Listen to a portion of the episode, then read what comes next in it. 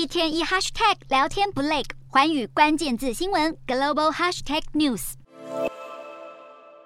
菲律宾总统小马可是十九号现身美股纽交所担任敲钟嘉宾，场内气氛嗨翻天。不过市场却是相对情绪低迷，因为全球超级央行周即将登场。二十号，中国人民银行对利率按兵不动，一如外界预期。不过超级财报周的重头戏，则是台湾时间九月二十二号凌晨两点，美国联储会公布利率决策。有鉴于八月的通膨率居高不下，让分析师认为升息三码的几率最大，但也不排除可能联储会主席鲍尔将会一口气加好加满，直接升息四码。就是一个百分点。同一天，还有英国、南非，包括台湾在内，还有菲律宾和印尼等亚洲国家都将陆续公布利率决策。而且除了日本之外，货币紧缩将普遍在各国拉主 key。瑞士央行更可能一口气升息三到四码，结束历时七年的负利率政策。而彭博资讯更预测，本周全球央行加起来将会升息超过五百个基点，进而导致市场的更多波动。而各国央行纷纷暗示，将不惜以经济衰退为代价，确保通膨迅速回归目标区间，而且行动要趁早，也使得市场对今年第四季的升息幅度预期比起先前急剧调高。